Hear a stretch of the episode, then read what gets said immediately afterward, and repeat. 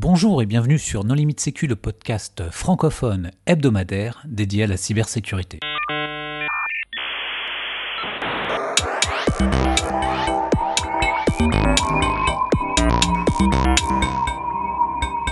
Alors aujourd'hui, un épisode sur le référentiel SecNum Cloud.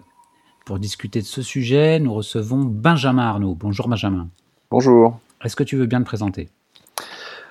Je suis euh, donc agent de l'ANSI, chargé de qualification des prestataires de services en cybersécurité et en cloud. Donc euh, ça consiste à euh, euh, définir un certain nombre d'exigences pour euh, pouvoir après qualifier des prestataires qui puissent être recommandés par l'ANSI pour des besoins de l'État ou des besoins euh, du secteur privé. Nous recevons également Raphaël Vilches qui est offreur de services cloud. Bonjour Raphaël. Bonjour Johan. Est-ce que tu veux bien te présenter? Je m'appelle Raphaël Vilches et nous, euh, on intervient en tant que euh, prestataire IAS et on s'intéresse à la norme SecNum Cloud avancée depuis euh, au moins trois ans. Quoi, en fait, on a, passé, on a passé la phase expérimentale au mois de novembre dernier. Quoi, en fait. Très bien. Et nous recevons Thierry Casier. Bonjour Thierry. Bonjour, euh, donc euh, Thierry Casier, je travaille euh, à l'ESSEC Sogeti, donc qui est l'enti- l'entité euh, cybersécurité du groupe Capgemini. Et voilà, donc je suis auditeur depuis maintenant pas mal d'années et je suis également donc le, le référent de, de, de cette activité. C'est moi qui porte euh, l'activité audit et donc j'ai pu euh, participer justement à l'évaluation euh, de deux prestataires euh, d'hébergement euh, dans le cadre de, de la phase pilote, de la phase d'expérimentation euh, de, de ce référentiel. Merci Thierry. Donc pour discuter avec eux, les contributeurs No Limite Sécu sont Hervé Schauer, Bonjour. Nicolas Prigent, Bonjour. Nicolas Ruff Bonjour. et moi-même Johan Hulot. Alors, Benjamin Arnaud, quand on parle de SecNum Cloud, on parle de quoi? Alors, on- va parler d'un label de l'ANSI euh, qui va définir un certain nombre d'exigences pour des prestataires de services d'informatique en nuage ou de cloud. Euh, historiquement, euh, on a identifié au niveau de l'ANSI euh, un certain nombre de besoins de l'administration pour l'hébergement et l'accès à des services de manière assez beaucoup plus facile que ça a pu être le cas par le passé pour aller plus vite dans certaines tâches et permettre un, fonctionnement plus, plus fluide. L'objectif du référentiel, ça va être de garantir la sécurité des données et également euh, de l'accès à ces données. Alors on pourra arguer qu'il y a déjà un certain nombre euh, de, euh, de certifications déjà existantes, internationales. pareil, on peut parler de Cloud Confidence, on peut parler de certaines normes ISO de la famille 27000. Euh, on a voulu donc proposer une doctrine euh, au niveau euh, français, au travers euh, de l'ANSI, en s'appuyant sur déjà des briques dont on disposait, des des guides de l'ANSI, euh, pour euh, s'assurer euh, de la confiance et de la robustesse euh, des prestataires qui fournissent ce type de, de service. Voilà le, le- le contexte dans lequel on s'inscrit pour, pour ce référentiel. Et alors, quel est l'objectif? Ah, bien, c'est fournir un, label, quelque chose qui nous permette, nous, à l'ANSI, de recommander des prestataires de services, euh, aussi bien à nos administrations que euh, aux entreprises privées, pour pouvoir euh, héberger de- des données et mm, accéder à des services. L'idée ici, c'est de fournir un document qui va permettre de couvrir l'ensemble des grandes familles de services euh, en cloud, euh, SaaS, PaaS, IaaS. Alors comment vous avez fait pour écrire ce, ce référentiel? Ah, c'est un travail de, de longue haleine. Euh, à partir du moment où in- on a identifié euh, le besoin, euh, on a identifié un certain nombre d'acteurs qui allaient nous permettre de définir les premières grandes lignes de ce référentiel. Donc on a créé un certain nombre d'instances au sein d'un groupe de travail qui mettait en jeu des personnes de l'ANSI, des fournisseurs de services, des euh, organismes de certification, ainsi que des sociétés d'audit. au travers de ces groupes de travail, un certain nombre d'exigences sont apparues et ça nous a permis de créer une première version du référentiel à l'époque qui s'appelait Secure Cloud. Cette version a été euh, publiée sur le site de l'ANSI pour appel à commentaires, qui a permis de recevoir un grand nombre de commentaires euh, de la part de tous les acteurs qui s'intéressent euh, au sujet, même de particuliers, effectivement. ça nous a permis de réaliser une mise à jour assez conséquente du document pour un usage bien spécifique interne qui nous a permis par la suite de le tester en conditions réelles au travers d'une procédure expérimentale, celle qu'évoquait Thierry euh, tout à l'heure. Euh, cette procédure expérimentale qui s'est déroulée l'année dernière, euh, elle a permis donc de voir si ce référentiel était utilisable toutes les exigences pouvaient être implémentées dans les offres existantes et le mode d'évaluation était adéquat par rapport à, ce, à ce label. Parce que moi, ce que j'ai entendu dire, c'est que c'était quand même assez proche de, de l'ISO 27001, enfin l'annexe A. Alors oui, effectivement. Effectivement, euh, dans le cahier des charges initial, euh, il a été ajouté une certaine compatibilité avec l'annexe A de l'ISO 27001. C'était un besoin qui nous a été remonté par les fournisseurs de services du secteur au moment des groupes de travail qui avaient déjà entamé des démarches ISO 27001 et donc l'alignement s'est fait naturellement. C'est-à-dire que euh, dans la création du référentiel, on a repris le plan d'NXEA et euh, on a fait un, travail, euh, on va dire, de sélection des exigences pour les répartir dans ce plan de façon le plus harmonieuse possible. Ce que tu veux dire, c'est qu'il y a un certain nombre de mesures de sécurité euh, de l'annexe A de la 27001 ou de la 27002 hein, qui sont euh, imposées, c'est ça? On va dire remaniées et euh, imposées, oui.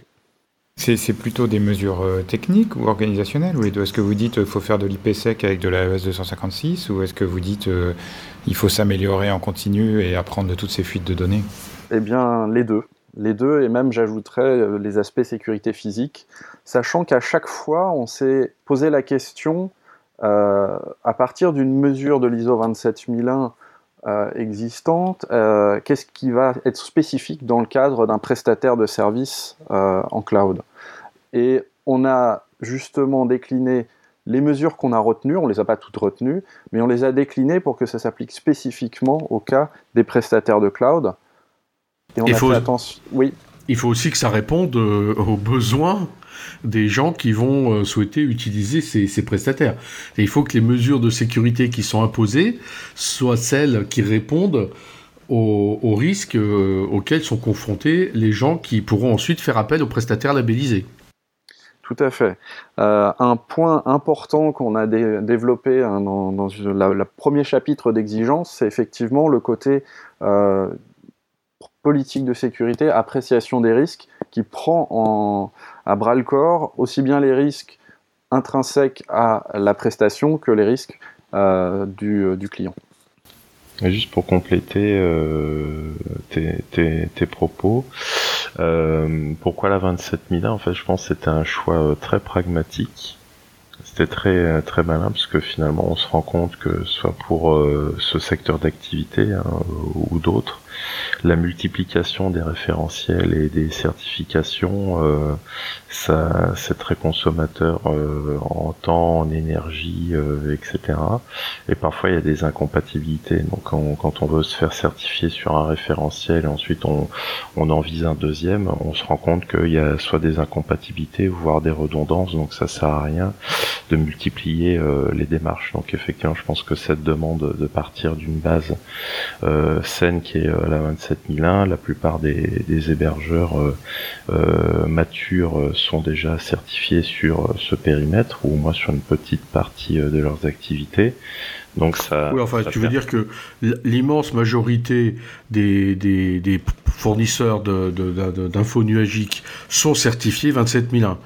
Après, est-ce que ils sont matures ou est-ce qu'ils ont un bon niveau de maturité euh, Ouais, ça c'est peut-être une autre discussion. C'est une autre question, mais en fait, ça, effectivement, le, fait de, demander à ce que le référentiel euh, et euh, il y a un, parallèle qui puisse être fait entre le Secnum Cloud et puis la 27001, ce serait un gain, un gain pour pour tout le monde.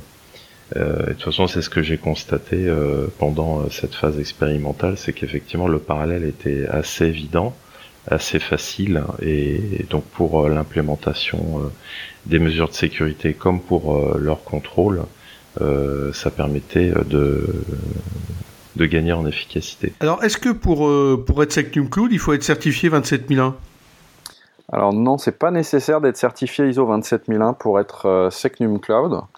Euh, il suffit de respecter l'intégralité des exigences du référentiel. Euh, ah oui, donc euh, il suffit de, En fait, il n'y a pas besoin d'appliquer l'amélioration continue, on met juste les mesures de sécurité et c'est bon. C'est-à-dire que la 27001 n'est pas un prérequis de base pour tout le monde. Non, ce n'est pas un prérequis. Donc en fait, c'est plus simple que la 27001, euh, Secnum Cloud?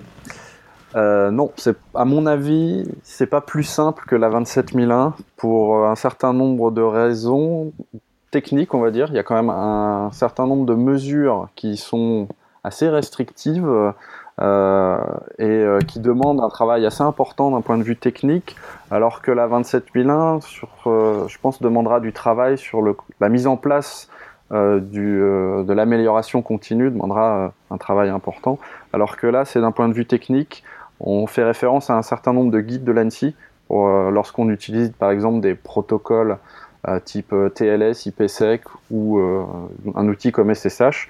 On va renvoyer vers les guides de l'ANSI existants qui contiennent des bonnes pratiques sur ces éléments-là, qui peuvent être assez conséquents, donc ça demande un travail sur le côté technique assez important. Parce que dans la 27001, de toute façon, on doit obligatoirement répondre aux attentes des parties prenantes. Donc dès l'instant qu'on a des clients type administration publique qui vont mettre dans leur cahier des charges un certain nombre d'exigences, on doit y respecter. Là, l'avantage, c'est qu'avec Secnum Cloud, bah, les exigences, elles sont dans Secnum Cloud et l'administration, elle a plus besoin de rien comprendre, elle met juste comme exigence Secnum Cloud. C'est ça le truc? Alors non, c'est pas ça, parce qu'il y, a un élément que je vais apporter que j'ai pas évoqué jusqu'à maintenant, c'est que en fait, Secnum Cloud, euh, ce n'est pas qu'un seul référentiel. Là, le document qui est, disponible aujourd'hui, c'est le Secnum Cloud avec son niveau essentiel. Euh, et le niveau essentiel, c'est que c'est le socle de base pour tout prestataire euh, de, de, cloud. Mais on va publier un autre référentiel qui va complémenter celui-ci, qui va s'appuyer sur celui-ci, le niveau avancé, qui lui permettra une conformité à, la PSSIE, la PSSI de l'État. Et euh, c'est seulement à partir de là que, effectivement, nos chères administrations euh, vont pouvoir faire appel à un, prestataire. Donc, euh, niveau avancé, ça va être un certain nombre d'exigences qui vont s'ajouter au niveau essentiel.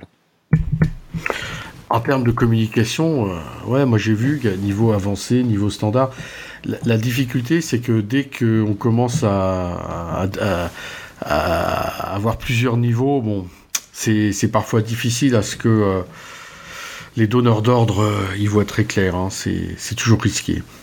Alors justement, comment vous, êtes, euh, comment vous en êtes venu à réaliser plusieurs niveaux? Est-ce que tu peux nous faire un peu d'historique?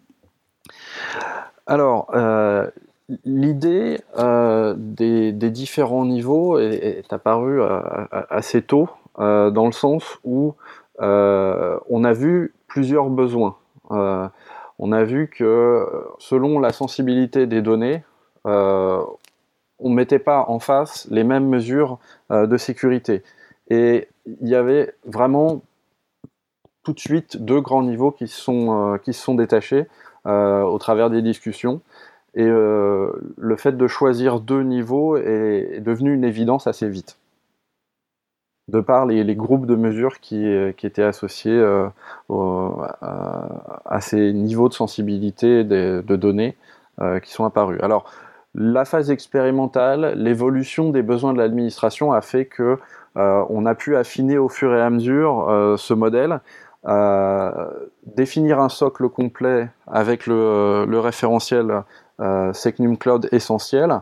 Et on n'a pas sorti le niveau avancé en même temps pour se donner un peu plus de temps pour affiner vis-à-vis de cette accumulation d'informations de la phase expérimentale et des besoins de l'administration pour, au courant de l'année, sortir ce, niveau avancé complément du niveau essentiel. Tu peux détailler un petit peu euh, les, mesures en question? Enfin, quelle est la différence, euh, je sais pas, sur la localisation des données, par exemple? Est-ce que vous imposez quelque chose? Est-ce que c'est imposé des niveaux essentiels? Est-ce que c'est imposé au niveau avancé?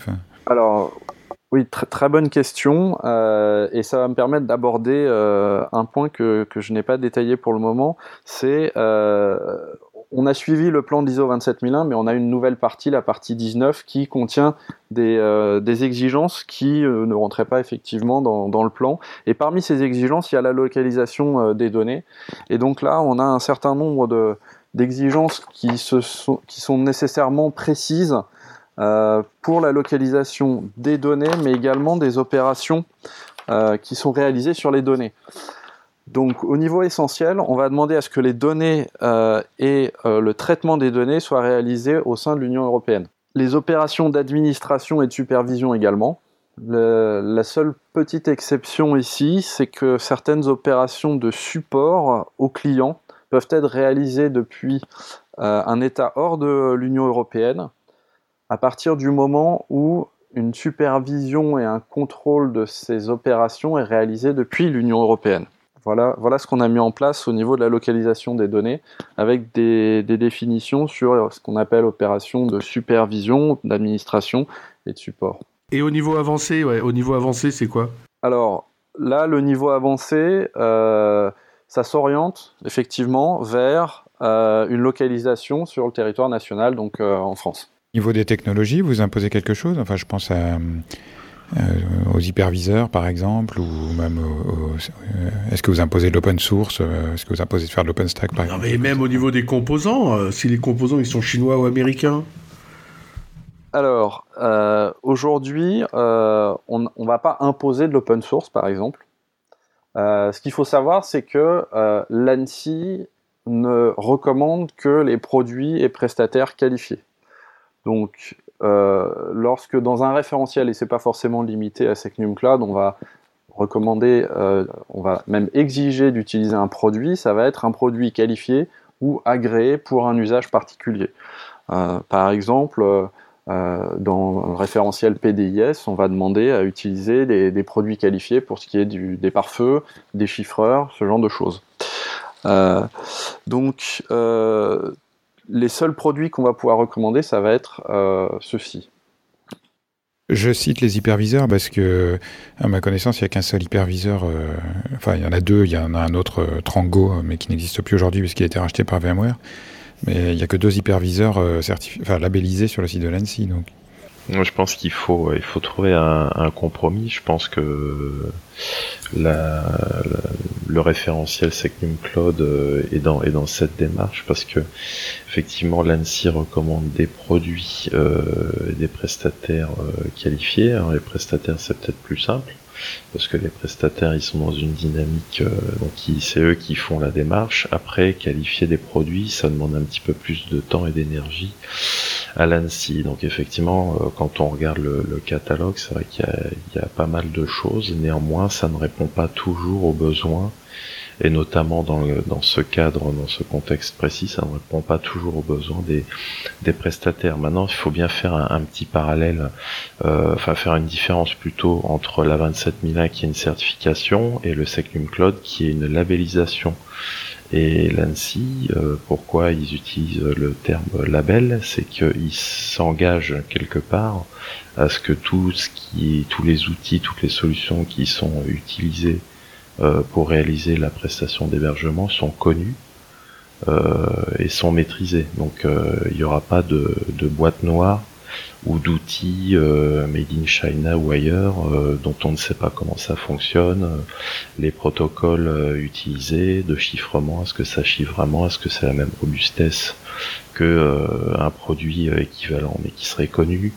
voilà, donc ça c'est c'est ce, ce genre de de choses qu'il faut qu'il faut bien considérer. Maintenant, effectivement, comme tu l'as dit, Raphaël, c'est pas, enfin, on, atteint vite les limites de, de, la démarche. Les produits, les produits sur étagère, c'est quand même beaucoup plus simple pour tout le monde. néanmoins, il y, a, y aura toujours un petit trou dans, dans la raquette. Alors après, je pense qu'il y, y a, un compromis à faire, sur, au moins sur la, la partie essentielle. Après, sur la partie avancée, c'est peut-être un petit peu plus délicat. Euh. Euh, oui, oui, effectivement, comme tu le dis, euh, Thierry, il y a une problématique sur les produits qui est assez forte. Aujourd'hui, le catalogue de produits qualifiés de l'ANSI ne va pas forcément couvrir l'intégralité des besoins nécessaires pour pouvoir monter une infrastructure de cloud. C'est certain. maintenant, il y a un, élément qui est, important aussi, c'est que euh, lors des évaluations des prestataires, euh, les équipes d'évaluation vont bien sûr vérifier la cohérence de l'ensemble. Euh, dans le référentiel Secnum Cloud Essentiel, on ne demande pas spécifiquement de produits qualifiés, on ne l'exige pas. si bien que ce qui va être vérifié, c'est un, ensemble, une architecture qui respecte les exigences et euh, qui est euh, cohérente pour fournir le service. Euh, Benjamin, tout à l'heure, tu parlais aussi des guides de l'ANSI. Enfin, autant effectivement pour l'instant il n'y a pas d'hyperviseur qualifié qui permettent de faire du cloud par exemple, autant les guides de l'ANSI sont quand même relativement fournis sur la virtualisation. Il y en a quand même un qui nous parle de VMware et des choses comme ça. Donc à partir de là, des bonnes pratiques pour le faire, il y en a quand même quelques-unes à défaut d'avoir des produits qualifiés, on a au moins des bonnes pratiques sur certains produits, euh, même si ces produits ne sont pas qualifiés, ou pour la crypto par exemple aussi, il y a des choses qui sont très documentées. Tout à fait. Ce qui, va être euh, mis en, avant dans les évaluations, effectivement, c'est les guides. Lorsqu'un évaluateur va rencontrer un produit pour lequel on a un guide, c'est clairement un, élément qui va pouvoir lui permettre d'évaluer si euh, ce produit est, euh, utilisé en, respectant euh, les recommandations de, l'ANSI. Alors, comme tu le disais, Nicolas, on a un guide sur, VMware, donc dans ce cas-là, dans ce cas d'usage, on, va faciliter le travail de l'évaluateur pour, pour cette partie de l'évaluation. ça, c'est sûr. Les, je veux dire, euh, pour les gens qui ne sont pas des nouveaux entrants, mais qui ont déjà du cloud en place, et il y en a quelques-uns déjà en France, euh, qui ont par exemple tout misé sur l'OpenStack ou qui font du SDN avec des produits open source, euh, est-ce que du coup ils peuvent rentrer en phase de qualification ou est-ce qu'ils sont obligés de repartir de la feuille blanche sur leur infrastructure? Oui, oui, de, manière générale, ce qu'il faut retenir du référentiel, c'est qu'on n'oblige pas à utiliser une technologie plutôt qu'une autre il n'y a pas d'exigence spécifique en disant euh, allez sur du produit sur étagère, allez sur de l'open source. Euh, il n'y a pas d'exigence là-dessus. Donc on va accepter euh, tout type de, produits et tout type d'utilisation de produits pour la qualification Secnum Cloud. C'est pas une question.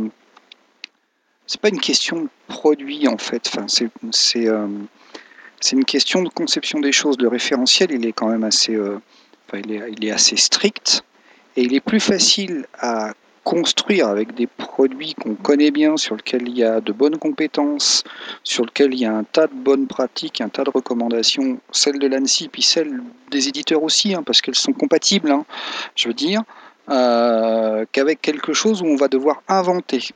Alors on peut, on, peut élargir un peu le débat comme ça, hein, si vous voulez. À partir du moment où vous avez euh, quelque chose qui est du domaine de l'open source et de l'open source assez large et, assez vaste, euh, la bonne pratique, il va falloir vous l'inventiez. Et la compétence, il va falloir, elle est, elle est difficile à acquérir.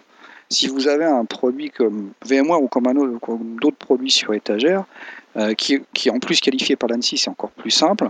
Euh, vous avez déjà quelque chose de tout prêt et vous pouvez avancer dans le dossier sur les référentiels par rapport à tout ça. Et c'est quand même beaucoup, beaucoup plus simple.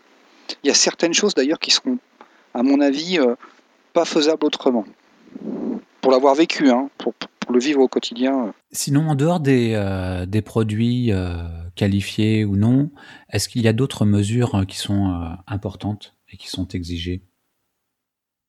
Alors, dans, des mesures assez, euh, assez fondamentales du, euh, du référentiel, euh, on va avoir le cloisonnement mais dans sa, globalité. On ne va pas se pencher que sur le cloisonnement réseau, c'est souvent à celui-là qu'on va penser en premier, mais on va avoir le, cloisonnement au niveau du réseau, on va avoir le cloisonnement au niveau des données, et on va avoir aussi le cloisonnement au niveau des utilisateurs. Euh, cloisonnement physique ou logique? Alors là, je parlais simplement du cloisonnement logique. Euh, même si on a des exigences de cloisonnement physique pour, euh, pour certains types de réseaux, on pense au, réseau d'administration, qui pourra être euh, cloisonné physiquement. Et dans ces cas d'usage, on va avoir des exigences spécifiques pour, pour le réseau. L'objectif était de couvrir le, la protection des données des tâches d'administration et du traitement euh, complètement. En fait, nous, on est assez critique juste sur ce point-là. Le reste du référentiel nous convient très très bien, mais juste sur ce point-là où, le cloisonnement physique est plus tellement possible aujourd'hui. Le cloisonnement logique, c'est sans problème. Le cloisonnement physique, c'est plus tellement possible aujourd'hui. Euh, pourquoi, Raphaël Tu peux, tu peux expliciter? C'est complexe hein, dans, un, dans un décès. Hein.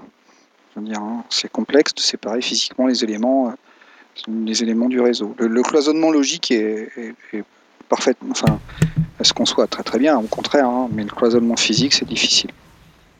Très difficile. par exemple, avoir, avoir les administrateurs. Euh, les administrateurs d'un côté et les ordinateurs de l'autre, ça c'est pas un problème par exemple. C'est pas un problème. Si c'est un cloisonnement logique, d'ailleurs, c'est pas un problème. C'est pas une versus, c'est pas versus cloisonnement logique et cloisonnement physique. Hein. Je veux dire, on met un cloisonnement physique euh, pour se prémunir des paquets qui sauteraient d'un, qui sauteraient d'un côté à l'autre d'un cloisonnement logique. C'est aujourd'hui plus tellement concevable. Hein. On est dans des architectures très unifiées hein, aujourd'hui, très consolidées. Aux États-Unis, ils ont quand même un, programme qui s'appelle FedRAMP, euh, Federal Risk Authorization Management and Authorization Management Program, et euh, qui, euh, pour traiter des données gouvernementales dans le cloud, il y, a certains cas où tu dois physiquement garantir la ségrégation du hardware. Bon après j'imagine, je sais pas si J'imagine qu'ils ont les budgets pour se le permettre quoi. Je ne sais pas si l'ANSI va l'exiger, mais enfin, on sait qu'à l'ANSI, ils sont fans de, canaux cachés et autres, donc euh, je suppose que. Euh, dans, je ne sais pas si c'est prévu dans le certificat, dans le référentiel avancé, mais c'est. pense pas complètement inenvisageable. Au, niveau du référentiel avancé, hein, euh, ce qu'on peut imaginer dans, la version finale, hein, pour le moment, c'est encore pas, c'est encore pas défini, mais le, faire appel à des produits qualifiés pour certaines fonctionnalités, en particulier sur du cloisonnement euh, réseau, euh, sur du chiffrement, c'est possible. après, on, a, on a pris quand même à, bras le corps le, sujet du cloud au travers des usages avec la virtualisation qui est quand même au cœur de la plupart des infrastructures. Et on a, euh, pour certains cas où on exigeait complètement de la séparation physique, euh, proposé de la séparation physique ou euh, l'utilisation de chiffrement des communications. Voilà, donc ça, c'est un point important parce que ça permet de répondre à des architectures qui s'appuient vraiment que, sur du, du fonctionnement logique des systèmes au travers de la virtualisation il faut, il faut bien prendre conscience que le monde globalement s'oriente vers du software defined, quoi. Donc, euh, donc voilà, quoi. Pas non plus l'ignorer, quoi. Et d'ailleurs, je vous invite à réécouter cet excellent euh, épisode de No Limit Sécu sur euh, les Software Defined Networks. Merci Hervé pour ce rappel. Est-ce qu'on pourrait aborder un tout autre sujet dont on avait prévu de parler au début, qui est l'historique euh, de ce référentiel, en fait Comment il est né qui, qui a contribué Combien d'itérations il a fallu pour arriver à une version publiable? Parce qu'apparemment, il y, y a, encore pas mal de points sur lesquels on discute, mais j'imagine qu'il y a eu des discussions encore plus intenses à l'origine. Oui, oui, oui. Bah... Ça a été douloureux, c'est ça Mais Benjamin n'y était pas à l'époque. Hein alors, ben, oui, effectivement, j'ai euh, une partie de l'historique que j'ai apprise euh, en arrivant à l'ANSI, euh, et j'ai pris, j'ai pris le, le, sujet au moment où il y avait un référentiel ayant pris en compte l'appel public à commentaires. Donc la partie travail collaboratif entre les fournisseurs de services, les auditeurs et l'ANSI, celle-là je ne l'ai pas connue. Mais par contre j'ai vu le, résultat du document ainsi que de la prise en compte de l'appel à commentaires. Et finalement ma première tâche c'était d'animer euh, la procédure expérimentale de qualification. Donc je peux vous en dire quelques mots. L'idée c'est euh, dans un premier temps de sélectionner un certain nombre de prestataires euh, qui auraient candidaté donc, pour cette procédure expérimentale. On en a choisi neuf. aussi bien sur, à l'époque, donc le niveau Secure Cloud et le niveau Secure Cloud Plus, qui aujourd'hui sont appelés essentiels et avancés.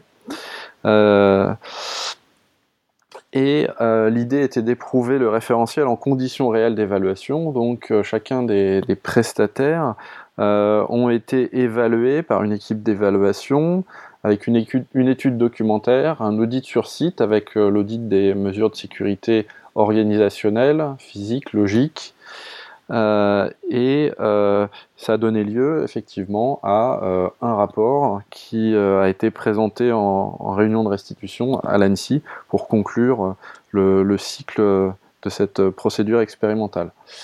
Et bien évidemment, à l'issue de cette procédure expérimentale, on a demandé un retour d'expérience à l'ensemble des acteurs qui ont réussi à mener à bien jusqu'à son terme la procédure expérimentale. Et puis, euh, pour la dernière étape, euh, bien, en compilant tous ces éléments-là, euh, les évolutions des besoins au niveau des administrations, on a travaillé assez longuement pour produire le, référentiel qui, a été publié en décembre, Secnum Cloud Essentiel. Aujourd'hui, sur, sur le site, il n'y a que trois prestataires qui sont référencés, qui sont marqués en cours de qualification. Euh, deux au niveau avancé et un au niveau essentiel. Oui. Donc euh, vous, êtes parti à 9 et vous êtes arrivé à, à 3 ou ça, s'est passé comment? Oui, c'est ça. Il y a un peu de perte au feu hein, en 3 ans de temps. Non mais attends, euh, c'est pas 3 ans, c'est pas 3 ans. Attends, attends, c'est des gens qui étaient candidats pour tester la préfiguration du système. Et pendant le test de la préfiguration du système, il y a les deux tiers de ceux qui étaient dans la préfiguration qui ont laissé tomber? Pas les deux tiers, il y a plusieurs cas de figure. Mais effectivement, bah, à l'issue, à l'issue, bah, quand, on, passe de 9 à 3, ça fait les deux tiers en moins. Certes, mais les deux tiers, ce n'est pas euh, pour les mêmes raisons. Il y a différentes raisons qui ont fait que effectivement, pour les deux tiers euh, des prestataires, euh, ils n'ont pas mené la procédure expérimentale à, son terme. Et alors, c'était pourquoi? Il y a toutes les raisons du monde. Euh, certains qui ont eu des, des demandes de changement de stratégie venant de leur hiérarchie, d'autres qui ont disparu. oui, bon, il valait mieux qu'ils disparaissent tout de suite alors. et qui sont réapparus après sous une autre forme, mais la phase expérimentale est terminée. Euh, et puis euh, euh, des considérations budgétaires également. Voilà, c'est un petit peu tout ça qui, qui ouais, et puis c'est. puis, enfin, moi, moi j'ai pas trouvé que c'était très très. Hein, en fait, très très contraignant. C'est juste un peu long, quoi. C'est tout. il faut, faut avoir de la patience, quoi. Quand on est dans ces phases-là, c'est tout. Moi, j'ai vécu une autre phase expérimentale. Bon, peut-être qu'elle était évidemment beaucoup plus simple, hein, puisque c'était celle du, du PASSI, donc la qualification des audits. Euh, non, alors c'était bon, faut dire c'est assez simple d'auditer un auditeur finalement. Là, j'imagine que ça devait coûter plus de temps, plus d'aller-retour, euh, et puis plus de mise en œuvre, parce que peut-être que les gens qui ont été candidats euh, à tester la préfiguration du système n'avait peut-être pas encore mis en œuvre tous les dispositifs de sécurité imposés dans le référentiel. Oui, oui. Pour, l'avoir vécu hein, de, l'autre côté, enfin de, celui qui le, qui le vit, euh, euh, si c'est un objectif à la base, euh, on l'a construit au fur et à mesure du temps, hein, au fur et à mesure où les informations arrivaient, quoi, en fait. Hein. C'était pas spécialement difficile, c'est juste long, quoi. C'est juste, bah voilà. et Thierry, toi, Thierry, du côté auditeur, euh, tu as, constaté quelles difficultés chez les implémenteurs qui font qu'il y en a qui ont carrément abandonné? Alors je les ai pas tous approchés, mais en tout cas j'en ai j'en ai approché un, troisième. Et effectivement je pense qu'il y avait de, de, grandes ambitions derrière ce label. Et puis pendant la phase de de, qualification, de, planification, il y a des choses qui ont été euh, évoquées, je pense, qui leur ont fait euh, prendre peur et euh, leur ont fait prendre conscience que finalement ils n'étaient pas suffisamment matures et qu'il y aurait plus de la moitié des exigences qui ne seraient pas satisfaites ou qui risqueraient de ne pas être satisfaites. Donc finalement ils ont fait no go quoi. Oui, non mais là c'est le label qui a servi à, à, éliminer les acteurs qui sont sont pas au niveau. Oui, ça c'est pas ça c'est positif. Pas la hein. peine de se de s'inscrire dans cette démarche si on n'a pas un minimum de de, maturité. Euh, voilà, donc en fait tout le monde a voulu y aller en se disant ah ouais c'est cool et tout, on va se faire un business en or. Et quand ils ont vu ah mince, faut faire de la sécurité pour de vrai. non, je caricature bien sûr. Hein. J'aime beaucoup tous les prestataires de cloud, tout le monde le sait. Après, c'est un référentiel qui est quand même plein de bon sens. Hein. C'est pas euh, non plus. Euh, euh, on, ne monte pas, on monte pas sur la lune avec une échelle qui a pas assez de barreaux. Hein. C'est pas. On peut est-ce qu'on peut décrire un petit peu le processus d'évaluation? Est-ce qu'il y a des visites sur site? Est-ce que c'est purement déclaratif? Euh, Est-ce qu'il faut passer par un organisme privé de certification, enfin de labellisation, je ne sais pas comment on dit, d'évaluation, d'accréditation? Oui, oui. Alors, euh, donc le processus euh, qu'on a eu, qu'on va effectivement dérouler, hein, on, va bientôt en publier une version sur le site de l'ANSI un petit peu la qualification version 2. Hein, euh, on a tout remis à plat euh, pour euh, produire ces, processus, mais en, quelques, en, quelques étapes.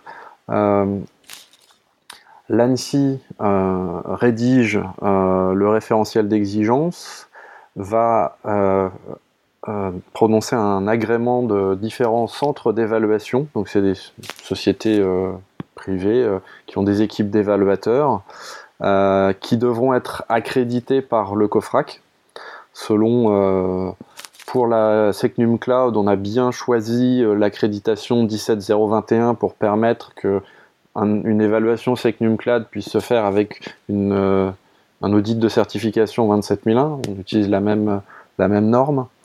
et donc, ce centre d'évaluation, il va réaliser une évaluation donc documentaire sur euh, les politiques de sécurité, les différentes procédures, euh, un audit sur, site, audit de la sécurité physique, s'intéresser aux différentes mesures qui ont été mises en place dans les locaux, un audit de la sécurité logique, s'intéresser à l'architecture mise en place, les mesures de sécurité mises en place au niveau des données, au niveau de la gestion des utilisateurs, au niveau euh, des pratiques d'administration, de gestion de crise, de détection d'incidents. Euh, et euh, donc avec bien évidemment potentiellement différents déplacements, que ce soit au niveau du siège, au niveau des différents data centers. À l'issue de ces différentes étapes d'évaluation, l'équipe d'évaluation va rédiger un, un, rapport qui sera présenté à l'ANSI et euh, effectivement, côté Annecy, euh, on va avoir une étape de validation euh, des ce qu'on appelle travaux d'évaluation, et c'est ce rapport qui va nous permettre après de prononcer une décision de qualification, d'octroi de qualification ou de, ou de refus. Et aujourd'hui, les centres d'évaluation, il y en a combien? Alors aujourd'hui, on n'a pas encore publié la liste. On a fait participer à la procédure expérimentale trois centres. Euh, l'idée étant de, pouvoir proposer un choix aux prestataires candidats. Oui, parce que ça, c'était aussi un, reproche qui avait été fait à la certification PASSI, c'est que ça avait créé des monopoles de, fait.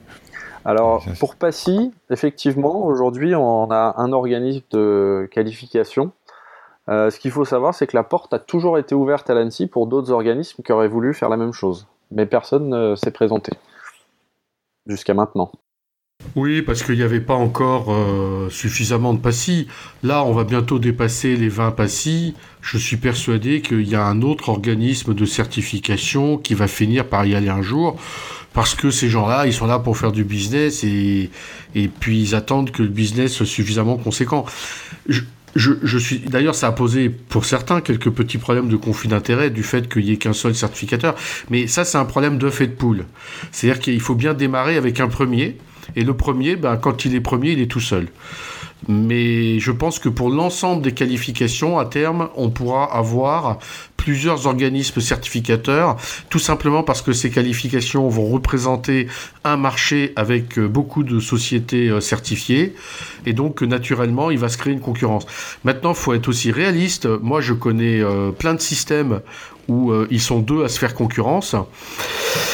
Et bon, la concurrence à deux, hein, bon, voilà, ça a des limites aussi. Alors pour compléter euh, ce, que, ce que tu dis Hervé, euh, on a bien pris l'expérience de la phase expérimentale PASSI avec, euh, avec un centre d'évaluation et une partie qui était réalisée par l'ANSI. Je pense que tu te rappelles qu'effectivement il y avait des, des personnes de l'ANSI qui étaient présentes au moment de l'audit du siège et puis qu'ensuite tout ce qui était évaluation des personnes et au niveau écrit et oraux, c'était réalisé par l'ANSI.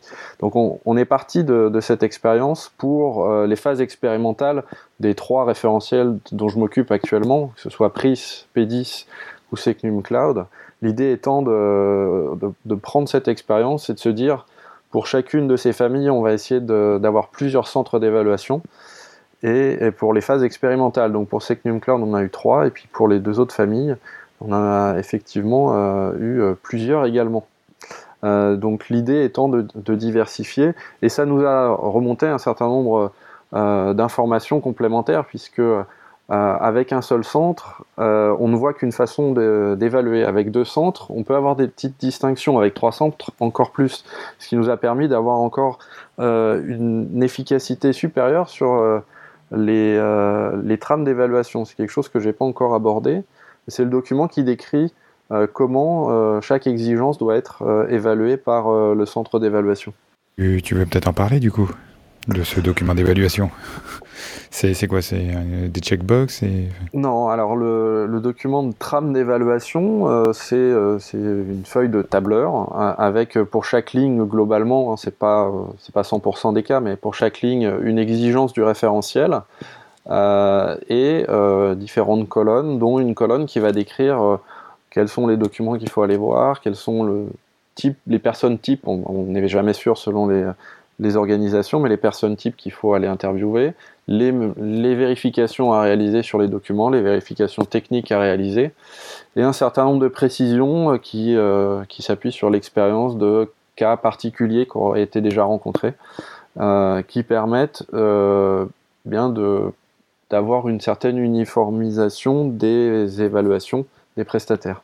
Il y a beaucoup de colonnes euh, dans ce document Parce que ça peut vite devenir complexe. Moi, j'ai fait des évaluations dans un domaine complètement différent qui est celui de EBIOS. On atteignait rapidement les limites des logiciels.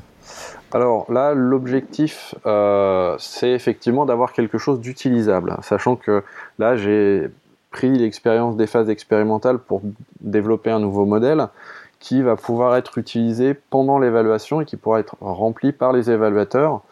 Donc, en termes de colonnes euh, d'usage, on va dire qu'on est à, 5, 6, 7. Allez, 7 colonnes. C'est pas, pas trop. Il y a beaucoup de lignes, parce qu'il y a quasiment une ligne par exigence, mais on est à 7 colonnes.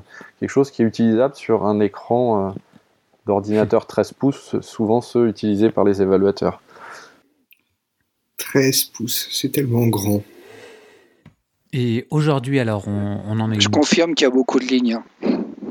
Je confirme. alors moi j'ai quand même une question euh, sur le, référentiel franco-allemand. Je ne sais pas si tu peux y répondre, je ne sais pas si c'est dans ton domaine de compétences, mais il y a quand même ce référentiel ES Cloud. Euh, quelle est la différence avec le référentiel Secnum Cloud? Alors, le référentiel ES Cloud, euh, c'est en fait euh, un référentiel euh, qui va reprendre 15 mesures de sécurité commune au référentiel Secnum Cloud français et au référentiel C5 allemand. Donc on a un tronc commun de 15 mesures de sécurité qui sont communes aux deux. Euh, néanmoins, il n'y a pas d'équivalence. Si on est qualifié en Allemagne, on ne va pas être qualifié en France et réciproquement. Donc c'est un tronc commun. Est-ce que c'est quelque chose qui est prévu euh, à terme, la cross-certification Parce que si, tant qu'on n'est que deux, ça va, mais s'il doit y avoir des initiatives européennes et qu'il y a un label cloud européen, euh, du coup, ça va vite devenir compliqué de devoir se faire réévaluer dans chaque pays par un certificateur local. Alors, à ma connaissance, on n'a pas de projet pour le moment. Euh, néanmoins, ce qu'on fait, c'est qu'à chaque fois qu'on rédige des référentiels, on se renseigne sur ce qui se fait au niveau européen, voire international, pour, par exemple, prendre en compte la directive Nice. Il y a eu un travail de fait pour s'assurer que ce qu'on exige dans Secnum Cloud va être conforme, enfin va être compatible plutôt avec la directive Nice. Et puis il y a le RGS et il y a IDAS pour essuyer les plâtres. Effectivement, euh, IDAS, euh, ça c'est un référentiel qui n'est pas dans mon escarcelle, euh, un référentiel, on va dire texte qui n'est pas dans, mon escarcelle, mais on a déjà commencé effectivement au niveau du bureau qualification et agrément à, à qualifier des prestataires pour, pour IDAS. Et donc euh, aujourd'hui, on en est où? Est-ce que tu peux nous euh, donner quelques chiffres? Alors ben, aujourd'hui, au niveau des chiffres, on a, on a trois prestataires euh, dits en cours de qualification. On a un grand nombre de prestataires qui sont intéressés, qui ont manifesté leur intérêt auprès de, euh, d'un bureau qui est assez proche du mien, le bureau politique industrielle et assistance de l'ANSI, qui, euh, qui, est chargé de la relation avec les, euh, les, industriels et à connaître le marché. Donc ils sont très sollicités sur, sur ce sujet-là.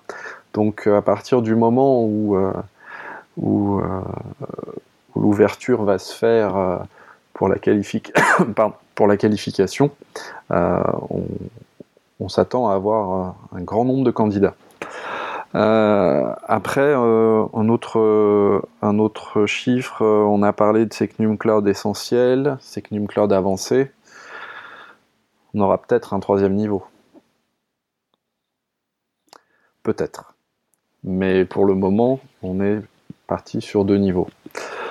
Un niveau plus faible ou un niveau plus fort Un niveau plus fort. L'idée, c'est d'essayer d'être le plus lisible possible avec le niveau essentiel le niveau avancé qui dit qu'on doit avoir les exigences de l'essentiel, on a un corpus d'exigences complémentaires, et là, si on a un troisième niveau, ce sera des exigences supplémentaires encore. Donc on, garde euh, une, certaine, euh, certaine cohérence essentielle. Avancé, c'est essentiel plus autre chose, et puis un futur troisième niveau, ce serait avancé plus autre chose. Bien, alors euh, c'est super ce référentiel et ce futur label. Alors moi j'ai connu quelque chose, euh, bon certes très différent, mais malgré tout il y a, y a un peu des similitudes. C'était ISO 27001. On voit que depuis un ou deux ans, il y a plein de gens qui demandent l'ISO 27001 euh, euh, dans leur cahier des charges. Beaucoup de donneurs d'ordre mettent ça comme une exigence de base. Mais bon, bah, certains naïfs comme moi pensaient que ce serait arrivé beaucoup plus tôt. Quand la 27001 est, sortie en 2005, et ça venait déjà d'une norme britannique très connue, je pensais que peut-être quelques années plus tard, euh, tout le monde l'exigerait dans ses appels d'offres. Or, il a fallu 10 ans pour que les donneurs d'ordre imposent effectivement la certification 27001 à leurs prestataires, y compris leurs prestataires qui gèrent des données euh, hypersensibles qui leur appartiennent. Comment la NSSI va faire euh, pour qu'on n'attende pas 10 ans à ce qu'il y ait le plus de donneurs d'ordre possible qui exigent le label Secnum Cloud? Alors, j'ai une, première, euh, perspective qui est euh, le retour que j'ai de mes collègues euh, qui sont coordinateurs sectoriels, donc qui sont au contact des industriels aussi, et aussi de nos administrations, qui me remontent effectivement des besoins clairs de pouvoir accéder au cloud, mais ils ne savent pas quel prestataire choisir, est-ce que mes données vont être sécurisées. Donc à partir de là, lorsqu'on va qualifier des prestataires euh, au niveau essentiel, donc euh, notre brique de base. Euh, tous ces coordinateurs sectoriels de l'ANSI qui sont au contact des entreprises vont pouvoir recommander les prestataires qualifiés au niveau essentiel. J'ajoute à ça d'autres coordinateurs. On a développé hein, depuis, depuis quelque temps les coordinateurs au niveau des territoires. Donc on, est en train d'avoir un coordinateur par grande région de France et encore plus au contact des structures de type PME qui ont ces besoins-là également. Euh, et euh, le besoin est là, on est en train de construire euh, la réponse à ce besoin au travers de la qualification au niveau essentiel. Alors après, bien évidemment, les coordinateurs sectoriels sont au contact d'entreprises plus grandes, d'OIV, et là, je pense que ce qui va permettre de répondre, euh, ce sera plutôt le, niveau avancé. Alors, bien évidemment, ce sera au choix euh, euh, du, client, mais on va pouvoir permettre à nos coordinateurs sectoriels de recommander au travers de la qualification qui atteste, comme je disais en préambule, d'un niveau de sécurité, d'un niveau de robustesse de l'offre vis-à-vis des attaques et un niveau de confiance. Moi, je, pour, vivre euh, la chose du côté euh, prestataire, euh, je confirme que pendant deux ans, on n'a rien vu arriver en termes d'affaires et qu'aujourd'hui, on est quand même beaucoup interrogé par un certain nombre d'organismes, même si, comment dirais-je, aujourd'hui, notre offre de service, elle vit par des entreprises privées et par, des entreprises publiques. et le fait de passer cette labellisation et d'être conforme à cette labellisation nous a quand même apporté beaucoup de choses. J'entends par là que même si euh, vous êtes une entreprise totalement privée, non soumise à la réglementation et non soumise à ses obligations, le fait d'adresser un partenaire qui propose cette labellisation euh, vous donne confiance et, euh, et facilite, on va dire, le transit d'affaires habituel. Ça me semble être une excellente conclusion. Euh, Thierry, tu voudrais ajouter quelque chose?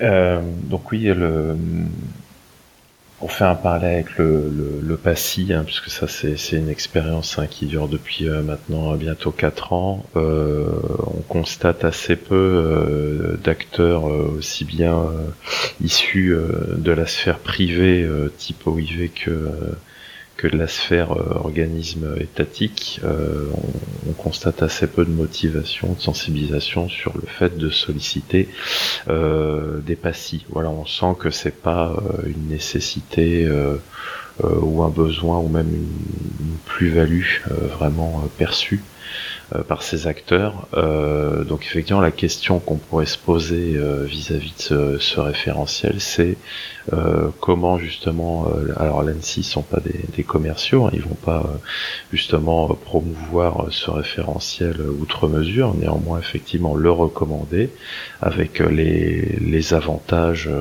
que Benjamin a cités. Mais voilà, on, on, sera en droit de se poser la question comment va l'ANSI euh, va déjà pouvoir euh, en faire la publicité. Euh, où, vont s'arrêter ces recommandations et ensuite les différents acteurs comment ils pourraient l'imposer on imagine bien une DSI dire oui effectivement le, le Secnum Cloud c'est très bien mais pour des raisons politiques ou budgétaires ou autres ben, on n'ira pas euh, peu importe les recommandations euh, de l'ANSI. Euh, voilà, donc est-ce qu'il y a des groupes, groupes de travail après qui peuvent se mettre en place pour essayer justement de mettre tout ça à plat voilà, bon, ça c'est des questions qui se posent. Thierry, je précise pour le PASSI, euh, il y a beaucoup beaucoup de prestataires euh, qui ont fait la promotion du PASSI. La difficulté, c'est qu'il n'y a aucune promotion de la part de qui que ce soit des, prestations au PASSI.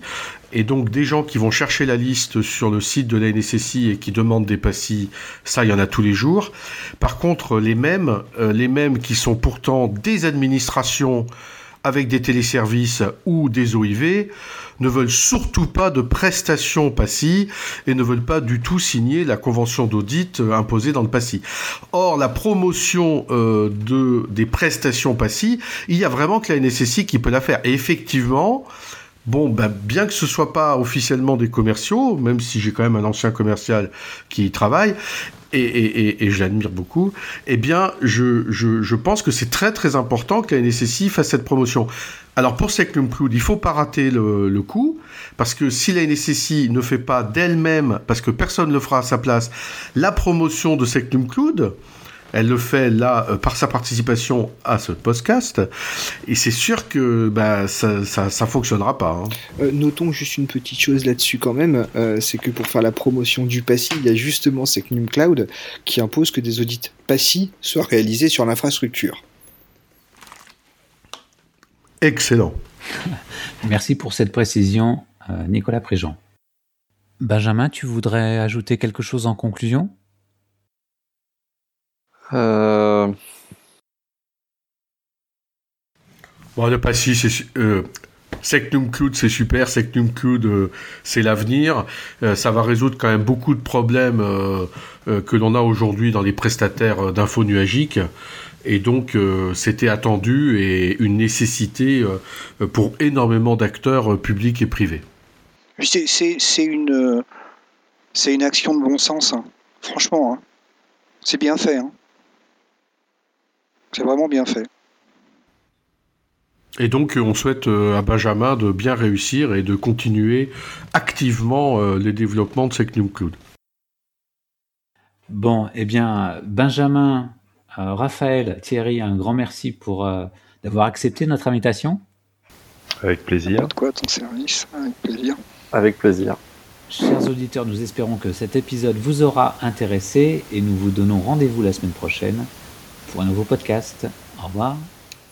Au revoir. Au revoir. Au revoir.